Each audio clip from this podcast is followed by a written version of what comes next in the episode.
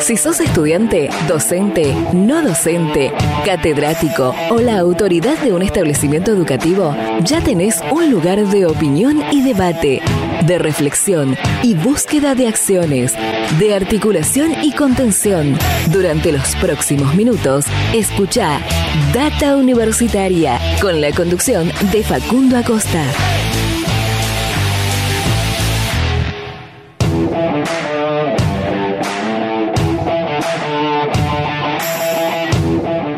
Hola, hola, hola, hola, ¿qué tal? ¿Cómo les va? Bienvenidos y bienvenidas una semana más a este programa de universidades verdaderamente federal, independiente y objetivo, este Data Universitaria Radio que está transitando su cuarto año consecutivo eh, en esta emisora eh, y eh, programa que llega a toda la República Argentina, por eso verdaderamente federal, estamos conectando todo el país desde Jujuy hasta Tierra del Fuego con este programa donde hablamos durante esta hora de educación, de ciencia, tecnología, innovación, de investigaciones, de extensión, de vinculación, de temas de la sociedad, de la política y de muchas otras cosas más a lo largo de estos 60 minutos que tenemos para compartir con todas y todos ustedes.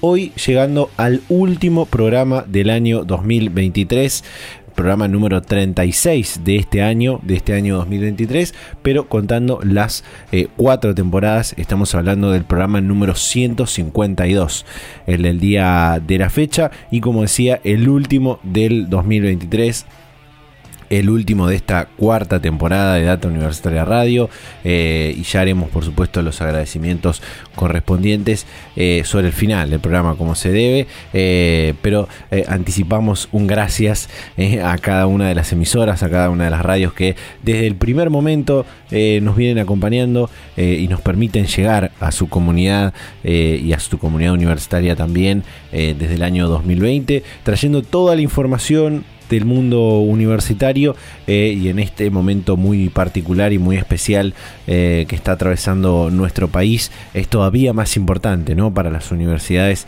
tener este canal de, información, de comunicación y, sobre todo eh, con la verdad, con la objetividad que esta situación se merece. Así que bueno, este año ha sido un año muy particular, muy especial, porque eh, como se imaginarán, eh, ha estado atravesado por lo político, ha, estado atravesado por lo electoral, hemos tenido casi un año entero de elecciones, entero de campañas, eh, donde hemos abordado en, gran medida eh, todo lo que tuvo que ver con eso, pero también un año donde eh, se han hecho avances en materia del mundo universitario, no solamente en discusiones que la comunidad universitaria venía trayendo desde hace algunos años, sino también, por ejemplo, en los avances en la creación de nuevas universidades nacionales que fue algo que pudimos cubrir y seguir muy de cerca. Recordemos la creación de cinco nuevas universidades eh, se ha dado este año 2023 y se le ha dado media sanción, se ha avanzado en media sanción en la Cámara de Diputados de otros tres proyectos de creación de nuevas universidades. Pero que ante este panorama que acaba de comenzar hace pocos días, el eh, pasado 10 de diciembre, todavía no sabemos cómo van a seguir avanzando los, eh, los proyectos son eh, universidades que están eh, que, se están formando. Han eh, publicado en el boletín oficial la, la, formalización del estatuto de algunas de estas universidades como por ejemplo el caso de la Universidad Nacional Madres de Plaza de Mayo. Eh, está muy avanzado la eh, Universidad Nacional de Río Tercero, que recordemos que hace algunos programas atrás hablamos con quien eh, está al mando de la normalización de la organización de la Universidad Nacional de Río Tercero, el abogado Pablo Gianivelli, y que están avanzando a paso firme en la creación de esta universidad y al parecer ya pronto van a tener la posibilidad de inscribir a carreras para el próximo, el próximo año. Realmente hay avances muy interesantes. Se irán eh, enterando e informando de todo eso en datauniversitaria.com.ar, por supuesto. También hay importantes avances en la Universidad del Delta. Recordemos, es otra de las que se crea eh, prácticamente desde cero. En el caso de la de Plaza de eh, Madres de Plaza de Mayo era la nacionalización de un instituto universitario. en el caso de la de Seiza, los avances no sabemos en qué situación está, pero sabemos que ha habido avances en su nacionalización, en lo que pide sobre todo el proyecto de ley, ¿no? que son algunas articulaciones entre el gobierno provincial, entendiendo que la Universidad Provincial de Ceiza tiene una, eh, una, organización con el gobierno de la provincia, en este caso de Buenos Aires, y ahora pasando al plano nacional. Eh, pero esperemos que continúen estos avances, que eh, se puedan eh, organizar y normalizar estas universidades para el próximo año 2024. Y por supuesto también esperan, como decíamos, su tratamiento otras tres universidades nacionales eh, que, pretenden crearse, dos en la provincia, otras dos en la provincia de Buenos Aires, la de Cuenca del Salado y la del Saladillo, y hacia el interior del país, una en la eh, localidad de Paraná, en la ciudad de Paraná, la universidad eh, que se va a crear sobre la base de la Facultad de Humanidades de la UADER, de la Universidad Autónoma de Entre Ríos, la Universidad Nacional Juan Laurentino Ortiz. ¿eh? Esas son las tres que corren con cierta ventaja sobre también otros proyectos. Sigue habiendo otros proyectos también de creación de nuevas universidades.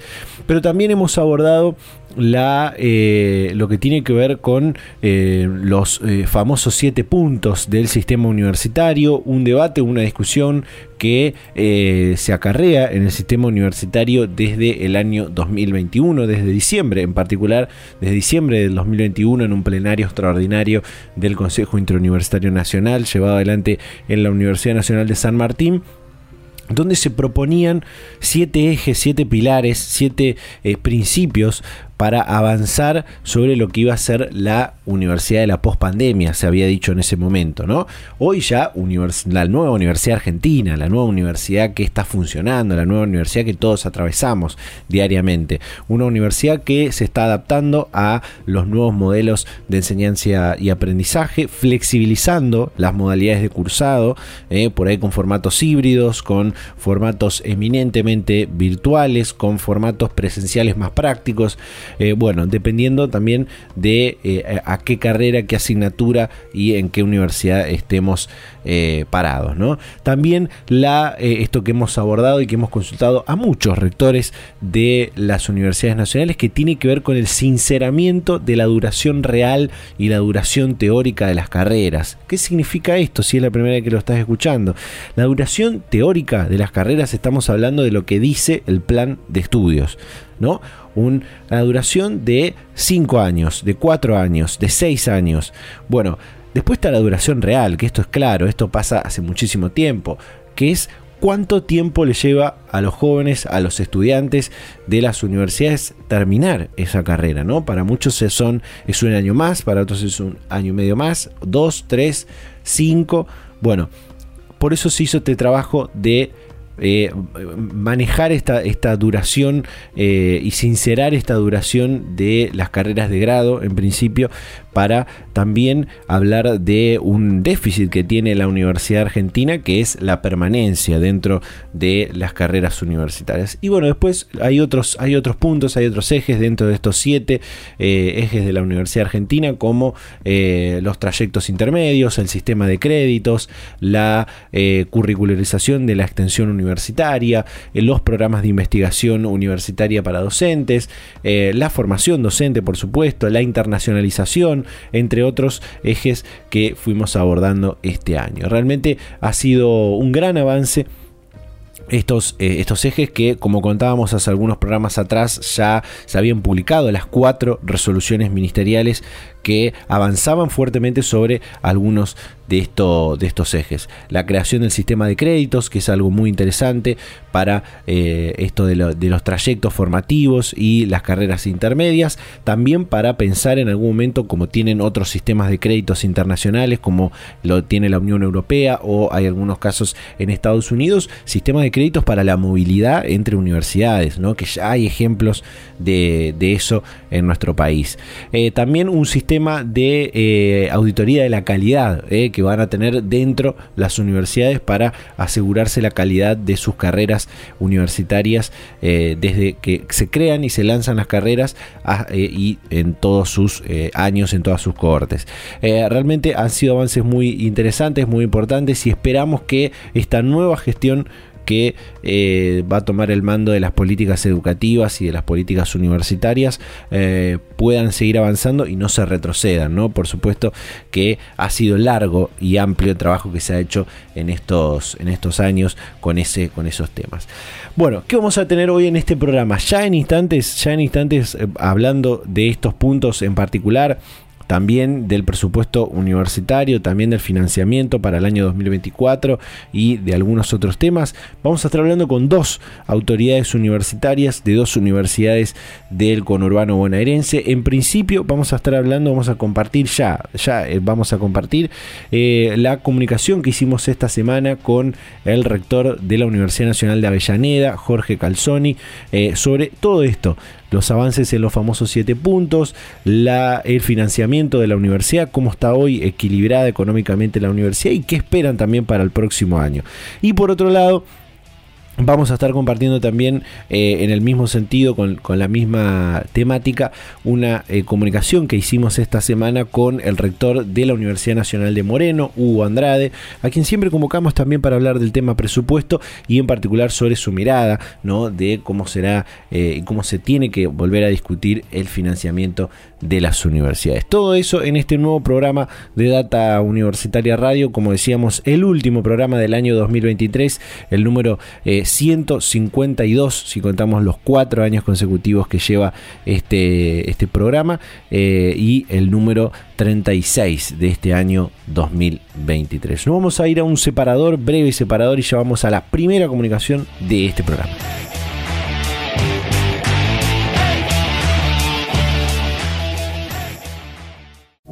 Data Universitaria. Información, comentarios, entrevistas, investigaciones, todo lo que te interesa saber del mundo universitario.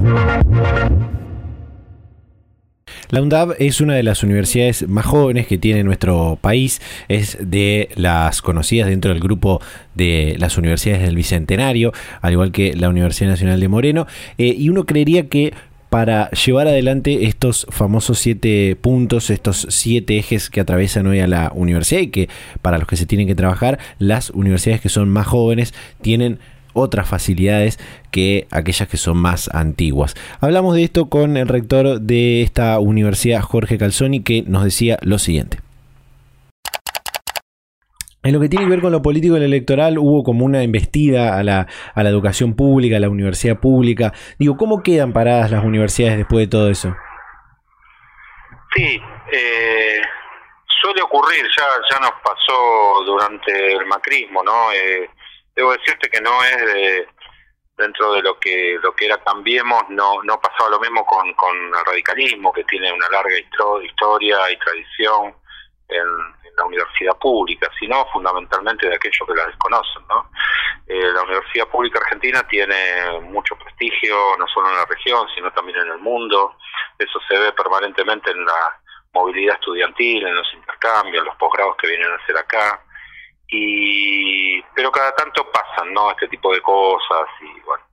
Eh, así que y el otro, la otra cuestión, digo, es, tiene que ver con básicamente con que se discutió en campaña cosas que me parece que están resueltas en el sistema y no se discutieron por ahí cosas que hay que resolver, ¿no? O por lo menos el candidato electo presidente posteriormente no, no lo planteó así. Ellos planteaban la discusión del acceso, ¿no? Si es con voucher, no voucher, bueno, ese tipo de cosas. Y la verdad que el acceso hoy eh, está masificado y está de alguna manera funcionando bien. Los problemas que tal vez tenga la, el sistema universitario es la retención y la graduación y esto está atado precisamente a los siete puntos. Los siete puntos pretenden de alguna manera modificar eh, eso, ¿no? Que los chicos puedan retenerse, eh, que las carreras puedan ser más, más cortas, que tengan menos horas o tengan, mejor dicho, no solamente horas mínimas, sino también horas máximas, porque también en el marco de las autonomías algunas universidades tienen... Eh, diseños curriculares que son un poco más desparejos, si bien la, la, acreditación de las carreras hizo que eh, existan estándares que nos regulan a todos, pero hay, hay diferencias todavía entre algunas universidades. Y hay varios puntos ahí interesantes. Uno es el, sistema de créditos académicos.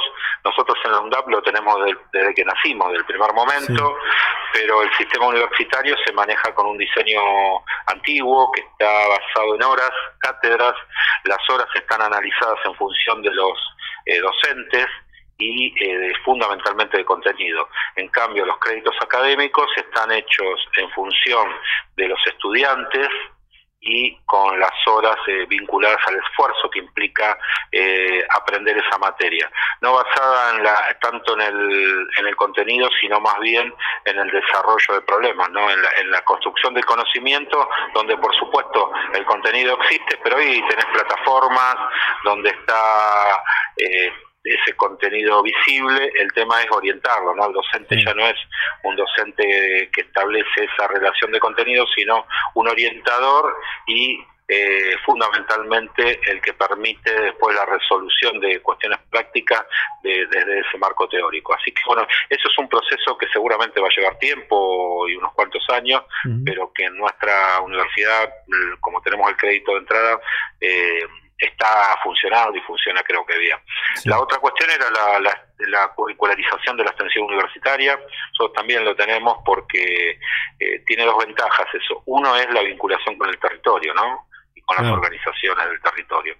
Eh, y por otro lado, en el caso nuestro, tenemos una cátedra que es trabajo social comunitario en todos los años, con un primer año áulico y después con un dos años eh, prácticos, donde lo más rico para mí es que se mezclan todas las disciplinas, ¿no? Los que estudian abogacía, enfermería, arquitectura, diseño, eh, ingeniería, todas esas, eh, esas disciplinas se mezclan y dialogan con el territorio. Para mí eso es una riqueza enorme podemos llevar adelante. Después, bueno, hay, varias más que tienen que ver, bueno, con, establecer eh, una salida intermedia, por ejemplo, el caso de los bachilleres universitarios, que fue una propuesta eh, que se hizo hace tiempo y que también me parece que es valorable porque permite certificar cuál fue el paso por la universidad, independientemente que haya obtenido o no esa titulación, eh, acreditar con determinados requisitos, por supuesto, eh, un bachillerato universitario. Lo que es internacionalización inclusiva, esto también es un, tema interesante, eh, que fundamentalmente trabaja con clases espejos, con COIL, con la posibilidad de vinculaciones entre docentes de distintas universidades a nivel internacional, donde la virtualidad ha generado una herramienta fantástica para poder llevarlo adelante y donde los chicos no deberían, no necesitan gastar en pasajes, en estadía, sino que se hacen directamente de un, de un aula virtual a otra aula virtual en cualquier otro país con docentes de la misma temática eh, que, que dan, dan sus clases eh, de esa manera. Así que también eso nos parece que es eh, interesante. Así que la idea de los siete puntos básicamente era eso, era corregir, trabajar sobre algunas debilidades que, habíamos eh, detectado, que siempre eh, el universitario tiene como fin el, pensamiento crítico y a raíz de eso tratar de encontrar soluciones, ¿no? Así que eso está se aprobó en el último Consejo de Universidades. Eh, nosotros, como te decía, ya algunas cosas las tenemos implementadas. En algunos casos vamos a tener que hacer adecuaciones por, por, la, por la normativa nueva, pero eh, nos parece que, que, eso está muy bien. Ahora, ¿qué es lo que pasará de aquí en adelante con el nuevo gobierno? Todavía no está muy claro, eh, porque todavía no está tampoco resuelto bien quiénes son todas las autoridades, así que eso es básicamente alguna incertidumbre que, que tenemos. Em, esto de, que dice de, algunas cosas que ya tenían implementadas en la UNDAP, que, tienen que ver con el avance de los siete puntos, digo, en otras, eh, como por ahí esto del sinceramiento de la duración real y teórica de las carreras y demás, eh, uno creería que en las universidades que son un poco más jóvenes, como es el caso de la de Avellaneda, esto se daría eh, más, más fácil, ¿no? Estos avances. ¿Es así como uno lo, uno lo imagina o tiene también sus dificultades? Sí, sí, totalmente. A ver, eh, primero por una cuestión natural, somos universidades jóvenes que nos adaptamos más rápido a los cambios. Imagínate que nosotros tenemos universidades de más de 400 años, más de 200 años, más de 100 años, que eh, naturalmente son un poco más conservadoras y todos esos cambios requieren, aparte por la escala y el volumen de sus eh, de sus estudiantes, docentes, eh, van a requerir seguramente un mayor desarrollo al seno de cada una de las instituciones, ¿no? No, no sé, cada, cada institución tiene su propia mecánica, dinámica de, de, política, de, de, de, cómo se adapta a los cambios propuestos, o no, por ahí alguna que, que, que le no, no, pensará que no, debería ser así. Eso cada institución irá definiendo, pero, pero es cierto lo que vos planteás, eh, en el caso de las universidades más jóvenes, nosotros lo hicimos porque estamos convencidos que era lo mejor para, para y que teníamos que ser innovadores eh, para, para aportarle al sistema universitario algo nuevo, algo novedoso. Así que lo hicimos en su momento, hemos aprendido de eso, con lo cual también tenemos una expertise para llevarlo adelante, eh, ante lo cual a mí me parece que, es positivo. Podemos estar, no necesariamente uno está en el 100% de acuerdo con todo lo, lo que se plantea, ¿no? Pero, pero sí, me, me parece que, que está muy bien, primero que el sistema lo discuta y segundo que después, bueno, a partir de una normativa general pueda establecer en el marco de cada autonomía eh, cómo lo lleva lo lleva adelante pero pero sí no somos los únicos Quilmes tiene un avance en el sistema de créditos académicos también eh, algunas universidades han ensayado algunos programas vinculados a, la extensión eh, hay hay ejemplos eh, en, todo el sistema y, creemos, porque aparte esto se acordó también con las universidades privadas, no es solamente para las universidades públicas, para todo el sistema universitario en su conjunto. Eh, decía al principio esto de, bueno cosas que se fueron eh, diciendo y, comentando durante la, temporada eh, política electoral y esto de que se puso en discusión el, el, acceso, quizás la gratuidad también de la, de la universidad pública. Digo, ¿es algo que hay que repensar lo, de la, lo del acceso y la, y la gratuidad también? Yo creo que, que en eso Argentina avanzó mucho. Argentina, Uruguay, Alemania eh, tienen el, mismo esquema, digamos, no son gratuitas. Hay, hay algunos países que tienen un sistema de beca muy amplio y, un porcentaje de, pago. Eh, se, venía analizando algunos aspectos. Uruguay tiene, por ejemplo, una beca que pagan los profesionales una vez eh, recibidos, ¿no? con una especie de devolución, pero se dan en ciertas condiciones. Eh, yo creo que el, sistema de voucher, como se había planteado, por lo menos como lo conocemos nosotros, no anduvo bien, eh, sobre todo la experiencia más cercana a Chile, ¿no? Y, ¿no? y no funcionó del todo bien. Eh, a mí me parece que de los, todos los aspectos que tenemos es el que mejor está fue resuelto, sobre todo a partir de la masificación de la educación superior. Eh, salvo en la dictadura, eh, donde bajó la cantidad de estudiantes universitarios, después del 83 para acá fue un incremento permanente. Nosotros arrancábamos con eh, 330.000, 350.000 eh, estudiantes en el inicio de la democracia y hoy estamos encima de los 2 millones. ¿no? Eh, con lo cual el incremento en la población estudiantil universitaria fue muy superior al incremento de la población. Eh, eso fue un problema eh, pero bueno, eh, parte de eso se resolvió primero con la creación de nuevas universidades a lo largo y ancho del país y después se resolvió tratando de optimizar los sistemas de ingreso. Siempre está en discusión, digo, no, yo no creo que haya que cerrarse, pero creo que estamos muchísimo mejor a, lo que sucedía en algún otro momento. Eh, se puede hoy captar eh, con, con, seguramente falta todavía, con desarrollo de infraestructura. Eh, todo eso, lo cual implica inversión, digamos, porque tampoco es casual, ¿no? Esto requiere fundamentalmente inversión.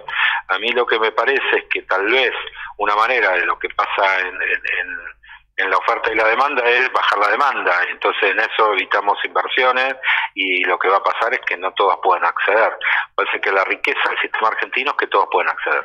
La, la desventaja tal vez es lo que son los sistemas de retención. Ahí me parece que hay un punto clave. No es tanto ingresar, sino eh, poder corregir algunas distorsiones. Un trabajo que se venía haciendo con la escuela secundaria era mejorar las condiciones de aprendizaje, sobre todo en comprensión de textos, matemáticas, ¿no? que eran debilidades que, bueno, salieron hace poco las pruebas PISA. ¿no? Cuando uno ve todas las pruebas PISA en América Latina, ve que en algunos países bajaron hasta 15 puntos, 20 puntos. Argentina tuvo una pequeña merma, pero que no llega ni, ni siquiera a un punto. Es decir, que más o menos pudo sostener con la pandemia incluida, que creo que tuvo un impacto claramente en esto, eh, pudo eh, sostener un poco los estándares que teníamos en la anterior prueba PISA. Ahora, el tema es que eso requiere también no inversión, como hizo el Ministerio de Educación, en libros, en software, en tablet, para los chicos. Los chicos, cuando todos esos programas están en funcionamiento, eh, se facilita esa retención, porque tienen otro, otro aprendizaje y que, bueno, que nos permite, que nos ayuda también a nosotros ¿no? en, lo que viene después. Claro. Eh, Jorge, le hago las, las dos últimas eh, que tienen que ver eh, con, lo, con lo mismo, pero luego de las, de las medidas anunciadas esta semana por, el nuevo ministro de, Economía, hay preocupación en diferentes instituciones, en diferentes ámbitos. Algunas universidades ya han tomado medidas de que tienen que ver con el financiamiento y los fondos de la universidad, otras están preocupadas también por esto. Digo, por un lado preguntarle cómo está esa, ese equilibrio por ahí económico de la universidad y por el otro lado si hay esta preocupación de cómo van a funcionar en el 2024.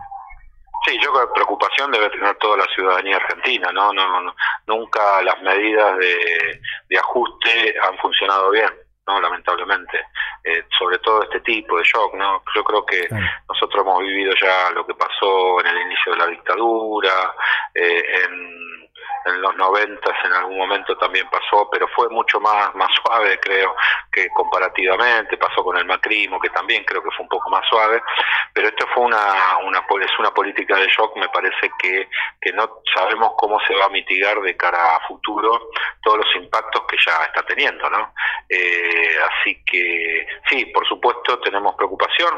Nosotros en, en el, del punto de vista presupuestario habíamos alcanzado un equilibrio este año eh, después de tener dificultades porque con el acceso en el año 16 nosotros teníamos dos carreras con contratos programas y nos desarmaron todo eso y con el mismo presupuesto tuvimos que sostener eh, dos carreras, sobre todo una muy muy grande como abogacía, ante lo cual eso nos llevó mucho tiempo poder regularizarlo. Este año por suerte y gracias a a un acuerdo que firmamos con los gremios docentes y, el ministerio, pudimos regularizar, hicimos eh, más de 300 concursos y, eso está, está equilibrado, digamos, lo, el principal déficit que teníamos. Pero bueno, eh, el tema que también va a haber aumento de tarifas, eh, nosotros funcionamos por supuesto se requiere sobre todo energía ¿no? en, nuestras universidades para, para alimentar todos los, los sistemas de enseñanza virtual, bueno, todo eso realmente es motivo de preocupación. Eh, sí, eh, totalmente, pero pero no tenemos, digo, lo que te decía antes, no tenemos un grado de incertidumbre amplio porque todavía no tenemos una interlocución con quien poder hablar, suponemos que a través del Consejo de Rectores eh, nos convocarán dentro de poco y tendremos un poco algunas novedades más, pero básicamente lo único que sabemos es que el ministerio desaparece y pasa a ser una secretaría en un ministerio eh, muy amplio, muy heterogéneo, eh, donde no pareciera la educación como una prioridad para el gobierno, ¿no? Así que veremos, veremos cómo se desarrollan los, los acontecimientos para, para hablar con más propiedad.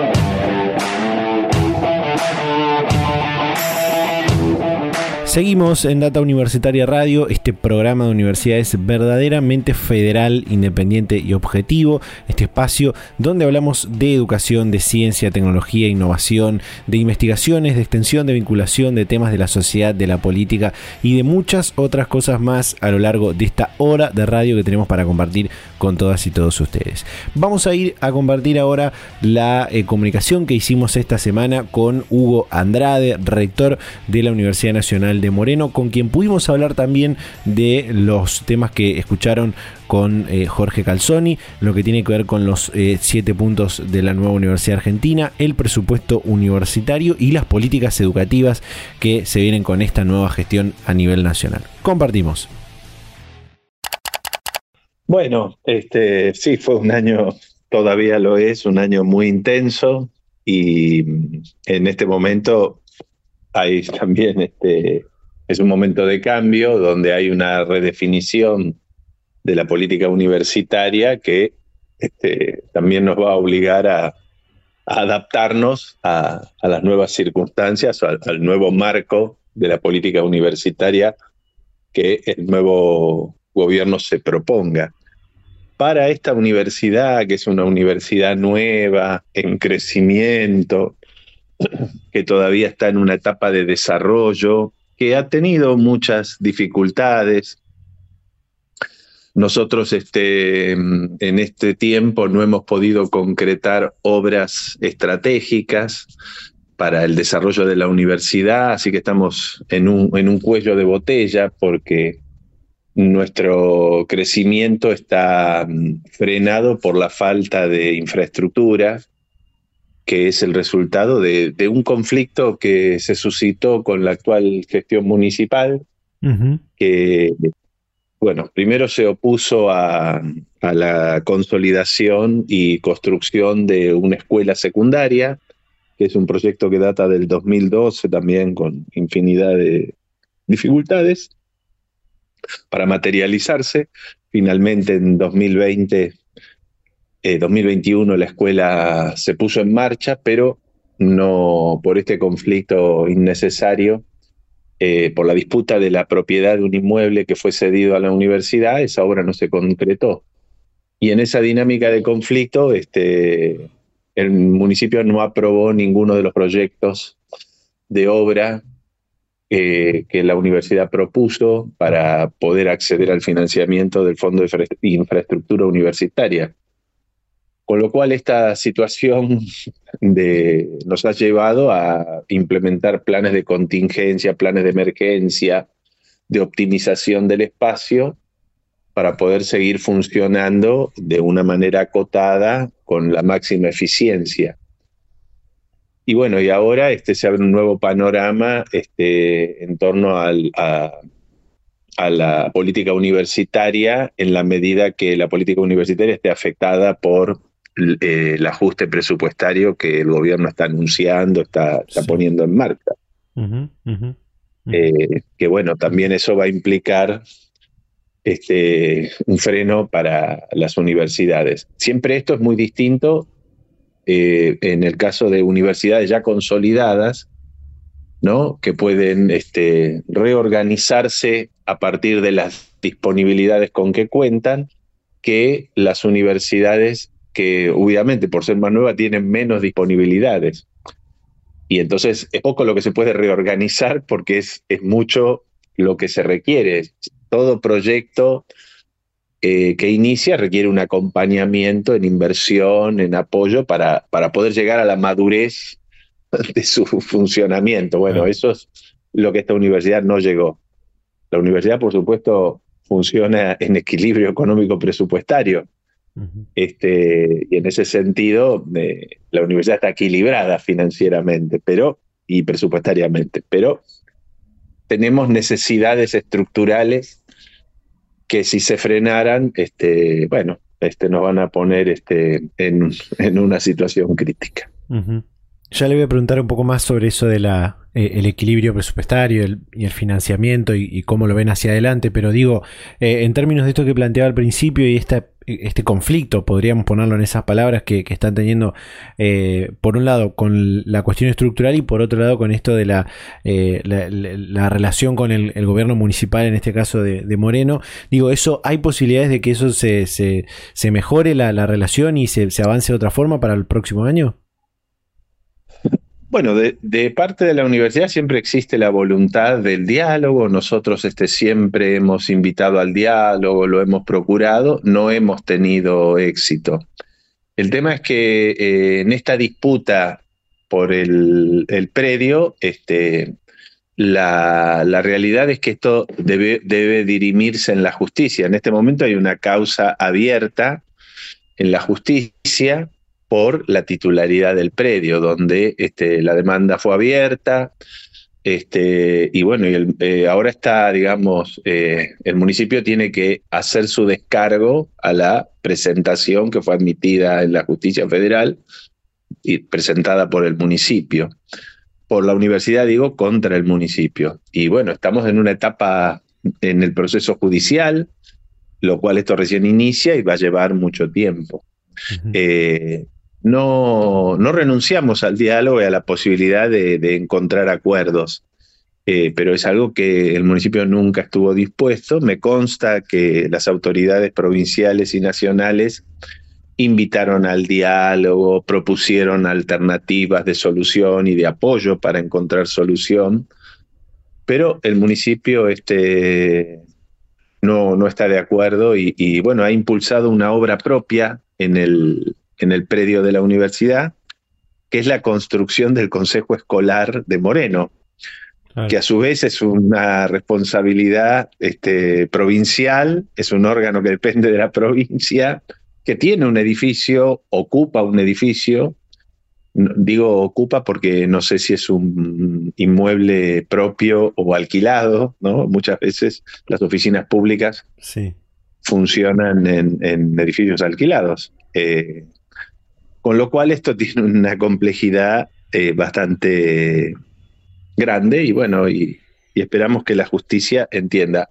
Hoy esto ha implicado que nuestra escuela quede reducida a este, unos centenares de estudiantes en doble turno, este, y, pero reducida en la, en la capacidad que tenía la escuela. Estaba prevista para unos 1.800 alumnos y la escuela solo este, va a poder eh, contar con 412 estudiantes. Este, de acuerdo a las disponibilidades que hoy tiene y además el proyecto no se va a poder desplegar como fue concebido porque era una escuela con jornada extendida, con cuidados este, y acompañamientos y un, proyecto pedagógico nuevo. Bueno, todo esto quedó este, en suspenso en eh, para poder funcionar a la manera tradicional en el turno mínimo legal establecido. Esa es la realidad. Bien, bien. Eh, Hugo, en términos de lo que le decía antes de, esto de la cuestión presupuestaria, el financiamiento de las universidades, sabemos que estamos en un, eh, en, un contexto hoy nacional muy difícil, eh, que, viene de arrastre, y además las últimas medidas anunciadas por el, por el, nuevo gobierno nacional, obviamente generan preocupación para, para las universidades. Seguramente habrá visto que hay otras universidades nacionales que ya han tomado como medidas en este sentido, algunas creando un fondo en particular para que eh, inversores privados puedan eh, poner su dinero en la, universidad, otros eh, con sistemas de financiamiento tradicionales, como poniendo fondos de la universidad en un plazo fijo, por ejemplo. Digo, en el caso de la Universidad de Moreno, ¿cómo están las cuentas, las finanzas? ¿Tienen pensado, ya están estudiando alguna de estas posibilidades? bueno, en esta universidad, digamos, por de pronto funcionamos con equilibrio presupuestario y financiero. Sí. Eso sobre la base de los recursos que hoy disponemos. Y mm, lo que es un panorama incierto es cuál va a ser el presupuesto universitario el año que viene. Tenemos, digamos, es público y notorio que, que se planteó que iba a haber un presupuesto prorrogado, que no se iba a aprobar el nuevo presupuesto y fondos adicionales. Bueno, en los términos que se prorrogue el presupuesto, como este presupuesto tuvo un ajuste por efecto de la inflación pasada, eh, no sabemos de qué manera se va a definir el presupuesto prorrogado, porque eso implicaría que los valores quedarían desactualizados a los que hoy, a los valores actuales salariales y de los gastos de funcionamiento. Y a eso le debemos agregar la inflación que se está acelerando. Este, ayer el ministro de, Economía planteaba medidas de ajuste del tipo de cambio, este, de tarifas, de subsidios, y asumía que este, esto iba a tener consecuencias inflacionarias iniciales, con lo cual eso desactualiza en un valor incierto todavía este presupuesto prorrogado. Bueno, en ese contexto, este, esto va a significar un ahogo financiero y presupuestario. Y la universidad este, va a tener que adaptarse este, a esa situación. Eh, lo, terrible de todo esto es que todavía no está definido este, para poder este, adaptarnos razonablemente. Eh, sin este, una cuantificación del presupuesto, al menos nominal, es muy difícil determinar, eh, eh, digamos, las prioridades. Este, siempre hay este, soluciones este, para reorganizarnos, pero es muy difícil ordenarlas si no tenemos la medida. Y bueno, estamos en un momento de definiciones. Este, bueno, tiene que ver con un momento cronológico y además con un momento de decisión política. Aspiramos a que, eh, independientemente del contexto de ajuste, del planteo filosófico de la política universitaria, que se entienda la necesidad de priorizar el gasto universitario este, por las, repercusiones económicas que ello también tiene. Precisamente la universidad este, lo que aumenta es la productividad de las personas. Ahora que estamos dentro del esquema de un nuevo ministerio de capital humano, aplicando el marco teórico que, sostiene esa definición, la formación universitaria aumenta el valor del capital humano de aquellos que acceden a la educación pública gratuita. Y eso los hace más productivos y eso tiene repercusiones económicas muy positivas. En, en, esta lógica que se plantea este, desde el punto de vista económico, bueno, cómo se determina el, el valor del trabajo, del salario y, la productividad del trabajo. Claro, claro. Eh, insisto por ahí con, un tema que, sabemos que siempre hay, hay, preocupación en este, en este sentido. Eh, aún no hay ley de, presupuesto para el año que viene. Se habla de quizás la posibilidad de prorrogar el presupuesto de este, de este año 2023. Y en ese presupuesto 2023, por supuesto, está el financiamiento de las universidades. En ese sentido, digo, teniendo en cuenta el nivel de inflación que va a haber el, próximo año, cómo el, tipo de cambio va, a variar, también eso va a dificultar algunas cuestiones. Digo, ¿se va a poder funcionar en el 2024 en la universidad con el presupuesto que hubo en 2023? Bueno, todo, todo depende cómo se prorroga el presupuesto de este año, si es sobre los valores de diciembre o lo acumulado a diciembre. Eso define el quantum del presupuesto y después la, norma de actualización de los salarios, Este, que también es una incógnita todavía. Me parece que ya es una definición del actual gobierno de prorrogar el presupuesto eh, de este año. Ahora, los términos de esa definición está todavía dentro de las definiciones por, por darse no, no lo conozco. Eh, para, ya te digo, para las universidades jóvenes con presupuestos reducidos, eh, esto tiene una, una mayor carga que con universidades que, mayores, más grandes, que ya tienen presupuestos consolidados, que más bien están en una etapa donde han estabilizado también su demanda, eh, de, estudios, de, nuevos estudiantes. Es sabido que la mayoría de las universidades más grandes tienen, este, si no una menor cantidad de inscritos, la misma cantidad de inscritos año a año. En cambio, las universidades nuevas que están en desarrollo, nosotros tenemos carreras que eh, todavía no se completaron un ciclo, con lo cual este, tenemos que seguir incorporando docentes porque, por ejemplo, vamos a abrir el segundo año de cuatro carreras de diseño. Claro. Bueno, ese es un gasto adicional al del año 2023, porque no había docentes de segundo año de diseño. No había docentes de cuarto año de la escuela secundaria, porque recién se estaba dictando el tercer año. Bueno, eh, esas son necesidades adicionales. Eh, así que para las más nuevas en este tipo de procesos se requiere de un acompañamiento este, diferente. Pero bueno, eh, solo decirte hoy es un día que juran nuevos graduados, así que la universidad sigue contribuyendo, formando profesionales. Coronamos este, un año de trabajo donde nuevos profesionales van a recibir su título. Este, creemos que ha sido productivo, hemos este, tenido el acompañamiento del Estado Nacional a través de una serie de programas este, que nos dieron apoyo económico para impulsar acciones, actividades y reformas. al principio de tu nota vos este, me planteaste sobre los siete puntos. Sí.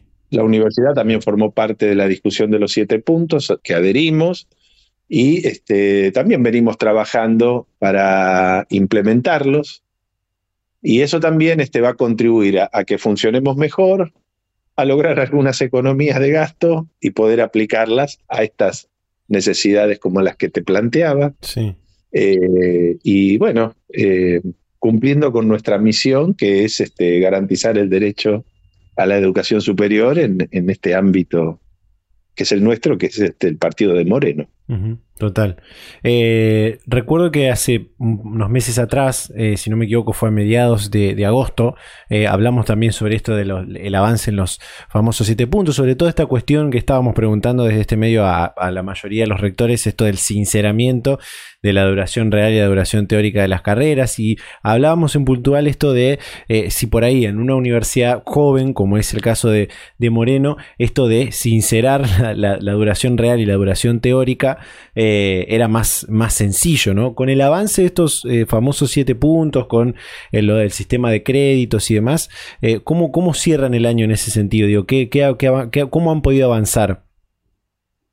bueno, aunque somos una comunidad nueva, como comunidad universitaria, todos venimos de otras comunidades universitarias, así que hay un, una influencia este, sobre las propias tradiciones que acumulamos hasta hoy. Sí. Desde ese punto de vista te digo que mm, no, no hay un consenso absoluto. Hay este, carreras, departamentos que se han comprometido más con, esta, con estos puntos y en otras carreras esto ha sido menos intenso, ¿no? Digo esto en cuanto al acortamiento, así que estamos trabajando con mucha disparidad. La concepción de los créditos estaba incluida en la universidad desde su origen, estaban concebidos desde su origen, con lo cual hay una adaptación formal a los criterios y hay un esfuerzo mayor para implementar este, la movilidad. Eh, pero eso no, no es este. No, no tiene mayor resistencia. Realmente estábamos preparados. Este, habíamos incorporado estatutariamente la, el modelo de créditos y, la concepción de la movilidad siempre estaba, estaba incluida, así que esto fluye más, este, más fácilmente. El acortamiento estamos trabajando a distintos niveles, con distinta, según cada comunidad disciplinar. Y, bueno, y ya hay algunos avances y ajustes. De hecho, las carreras nuevas ya este, fueron concebidas con elementos que mucho eh, fueron recogidos también en esta última reforma y son más cortas y pueden ser más cortas todavía este, para adaptarnos a, las definiciones. Estamos en la discusión de valorizar el tiempo no que el alumno invierte, además del, tiempo presencial, eso todavía está en una discusión más desarrollada. Por otro lado, la virtualidad desde la pandemia también este, aceleró este, la implementación de la herramienta y bueno, ya la experimentamos, ya este, nos sentimos más preparados y mantenemos una dinámica de actividades virtuales que es una plataforma para seguir ampliando la virtualidad, ¿no? Las dosis de virtualidad, ¿no? No tenemos todavía carreras íntegramente virtuales, pero, pero hemos aumentado la, dosis de virtualidad en todas, nos hemos entrenado y, esto también marcha muy bien. Así que eh, este, el año que viene eh, vamos a seguir por esos andariveles profundizando este recorrido que, que ya el sistema incorporó este, como política universitaria. Sí. Eh, Hugo, le hago la última que tiene que ver con una cosa que, decía antes. Eh, esto de eh, bueno entender un poco el, marco teórico al que adhiere el, el, nuevo gobierno nacional, el nuevo gobierno encabezado por, por Javier Milei y que por lo que se, se, supo, eh, quien va a estar a cargo de, lo que es el área de educación dentro del Ministerio de Capital Humano es una persona que viene del ámbito académico, de la universidad, es docente de una universidad eh, privada. Digo, eh, ¿qué es lo que se puede esperar usted como, como autoridad universitaria, en principio, como también hombre del, mundo universitario, teniendo en cuenta que le, en, este, en este tiempo que tiene la Universidad de Moreno le ha tocado atravesar eh, gobiernos de diferentes eh, eh, ideologías, digo, ¿qué se puede esperar en lo que tiene que ver con la política universitaria de este nuevo gobierno nacional? bueno, me parece que es un momento de definiciones que todavía no, no, conocemos. Este, Bien.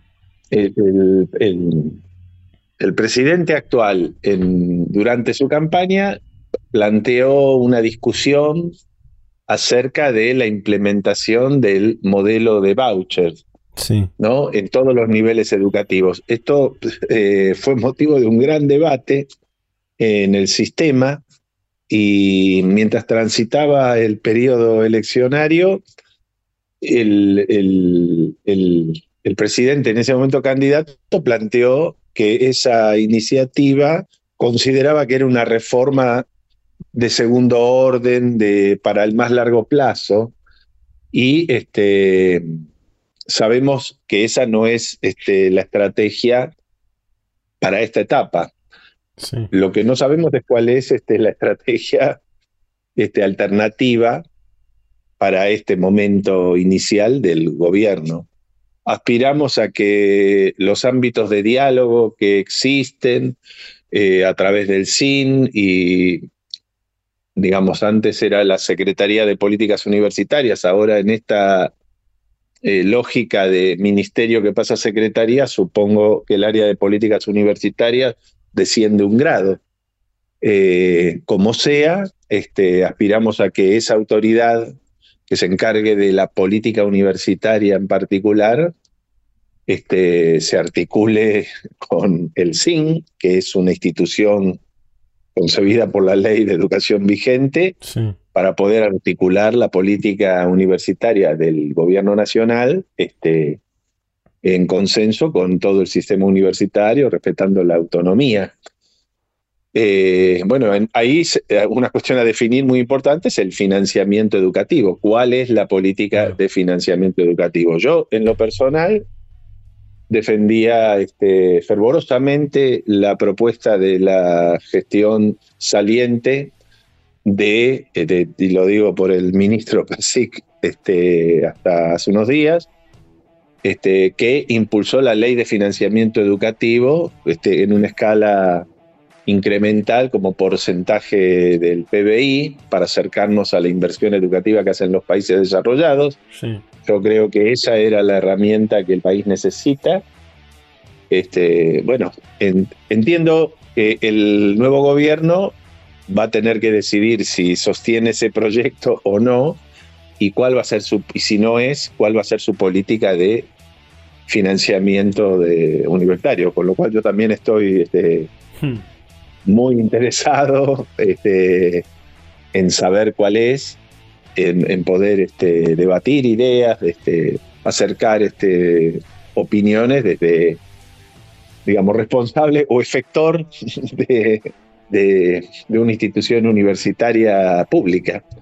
Pero bueno, eh, me parece que todavía no, no se definió este, quién es la autoridad, o al menos yo no tengo conocimiento quién es este, el nuevo responsable de la política universitaria. Y, bueno, esperaremos que esto se defina pronto y, y todas estas definiciones, pues bueno, ya, ya termina el 2023 y hay que trabajar ya en, en el 2024.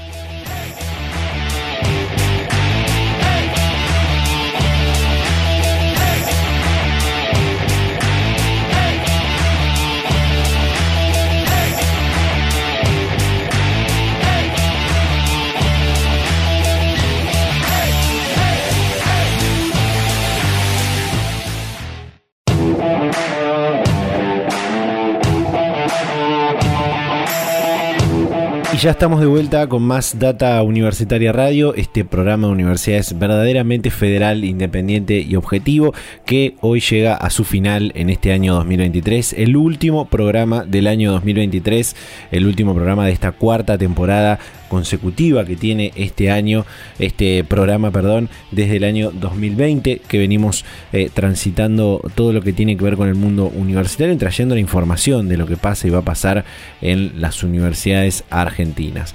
Antes de despedirnos nos vamos a ir con unas eh, breves noticias que puedes encontrar en nuestro sitio web datauniversitaria.com.ar. Por ejemplo, Café EBT, el espacio de la Universidad Nacional de La Plata para la comunidad académica emprendedora. El presidente de la Universidad Nacional de La Plata, Martín López Armengol, participó de un espacio de reflexión y diálogo con representantes de empresas de base tecnológica EBT, denominado Café EBT, cuyo objetivo es consolidar la comunidad académica emprendedora. El tópico del encuentro fue desafíos en la creación y estrategia de crecimiento de las EBT. Lanzaron en UNL cuatro startups incubadas en programa de vinculación tecnológica.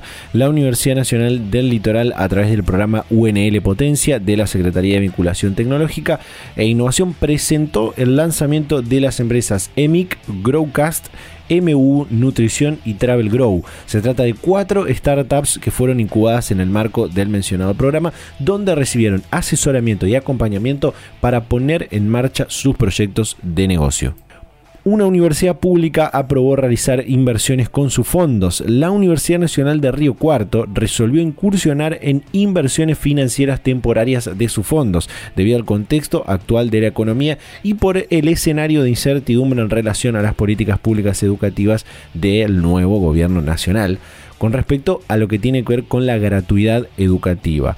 En ese sentido, especificó que con las herramientas de inversión de sus recursos se pretende minimizar el impacto de la inflación y poder afrontar a futuros diferentes compromisos vinculados con la defensa y fortalecimiento de la universidad pública. Nos vamos, de esta manera nos despedimos. Recordarles que nos pueden seguir en las redes sociales, arroba data universitaria en Facebook en Instagram, arroba DT universitaria en Twitter.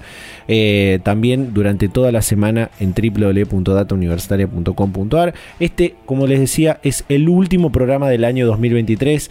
Esperamos seguir siendo parte de esta emisora, seguir compartiendo todo lo que pasa en el mundo universitario en el 2024. Esperamos que sea un 2024 próspero, lleno de buenas noticias, lleno de, eh, de buenas cosas para la, para la Argentina eh, y que sigamos en pie eh, y pudiendo comunicar e informar todo lo que pasa y va a pasar en el mundo universitario. Nos despedimos, buen, buena Navidad, buen fin de año, nos reencontramos en el 2024. Chau, chau.